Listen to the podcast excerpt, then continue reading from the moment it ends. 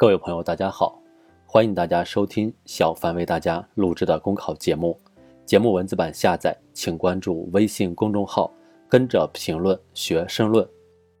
本期话题为完善废旧家电回收处理体系。随着经济社会发展和居民生活水平提高，电视机、冰箱、空调、电脑等家用电器更新换代越来越快，特别是近年来，双十一、六幺八等购物节火热。各大电商平台针对家电产品打折促销力度较大，吸引消费者买买买。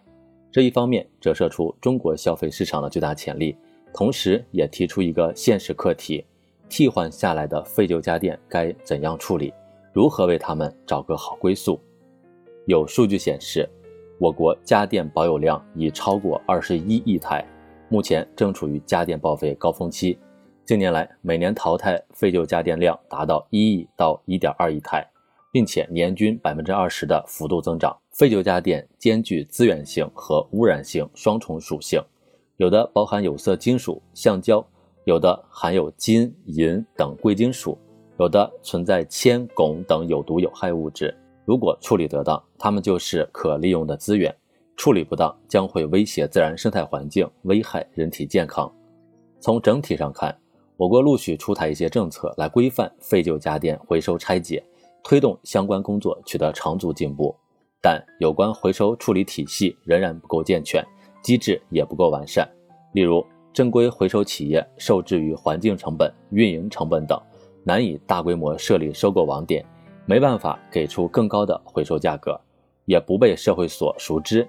因而多数废旧家电被小商贩回收，结果退休家电中质量稍好的。经过修理后流入二手市场，质量差的有价值的零部件会被拆下来，剩余的部分才会进入拆解厂。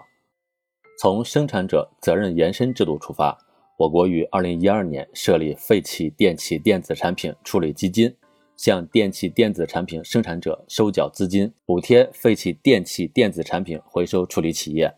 在基金鼓励下，全国建成一百零九家废弃电器电子产品处理企业。有力推动了节能与综合利用事业的发展。不过，由于废弃家电存量较大，实际报废量远大于预估报废量，基金存在缺口，基金付款还无法有效满足实际需求。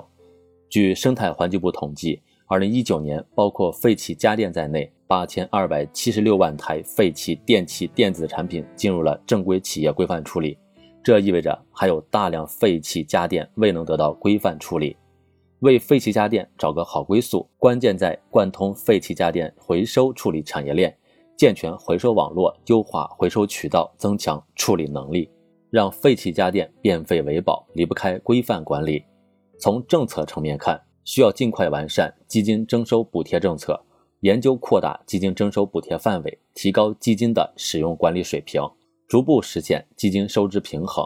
从执行层面看，严厉打击企业违规处理。造假骗补、环保不达标等行为，维护市场秩序。对企业而言，需要加大研发力度，加强信息化、智能化建设，提高处理产物附加值。公众应当从自我做起，践行环保理念，争做废旧家电回收的支持者和参与者。也应看到，稳定的货源是回收处理企业的源头活水。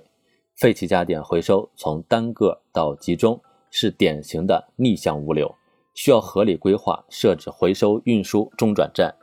采用全品类回收等方式降低成本，不妨积极的利用互联网信息技术，线上线下相融合，探索开展互联网加回收，推动传统回收方式与时俱进，提质增效。同时，大型企业可以吸纳整合小商贩，建立长期稳定的合作关系。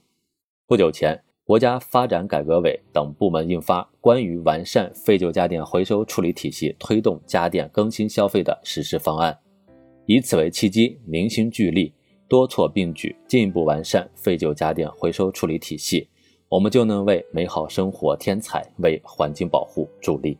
本节目所选文章均来自人民网、求是网、学习强国。申论复习，请关注微信公众号，跟着评论学申论。